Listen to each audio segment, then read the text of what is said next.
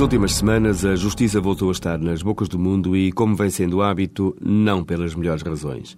Ou pela incompreensibilidade de uma decisão de um tribunal, ou por uma guerra no seio dos advogados, ou por um juiz que decidiu falar sobre uma sua decisão, ou porque há investigações criminais que prosseguem o seu percurso de tudo fica uma sensação amarga de que toda a gente diz mal da justiça, até porque é fácil fazê-lo. É um bom bombo da festa, porque ninguém aparece a defendê-la e com muita hipocrisia à mistura, porque muitas vezes a lei é simplesmente aplicada e não se responsabiliza quem a criou.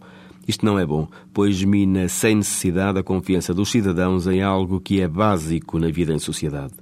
Muitas das críticas decorrem de um facto que se faz por escamotear: é que o erro é algo com o que temos de saber conviver porque decorre da natureza humana. Não é que o erro seja bom, é mesmo algo que tem de ser evitado, mas efetivamente não é generalizado. E serão centenas as sentenças e acórdãos diariamente proferidos. Mas quando o erro surge, ou quando a notícia o torna como tal, Todos os que têm responsabilidades nesta área deviam assumir um especial cuidado com os seus atos e com as suas declarações. E depois, é preciso haver coragem para dizer que há gente muito boa na Justiça. Funcionários excelentes e dedicados, juízes estudiosos, sensíveis, trabalhadores, magistrados do Ministério Público tecnicamente competentes, exigentes e não politicamente comandados, advogados ativos, sérios, leais.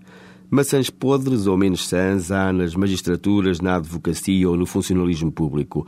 Mas aí há que haver coragem em criar condições para as retirar e mandar à sua vida. O cidadão tem direito a saber o que se faz, de bom e de mau, e tem, neste momento, o direito de exigir que a justiça seja uma prioridade, sem populismos fáceis.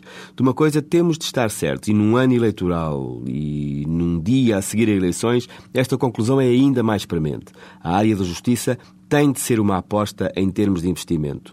Deixemos de meias palavras. O bloqueio da ação executiva que impede que os cidadãos logrem atingir com eficácia e tempestividade o património dos seus devedores a falta de meios humanos e logísticos para a realização atempada de perícias médico-legais que atrasam anos, por vezes, os julgamentos, a clara insuficiência de técnicos que elaborem relatórios sociais consistentes e que auxiliem os tribunais de família e menores quando têm de decidir as regulações do poder paternal, adoções ou medidas de proteção de menores, tudo isto implica investimento, implica assumir a justiça como prioridade.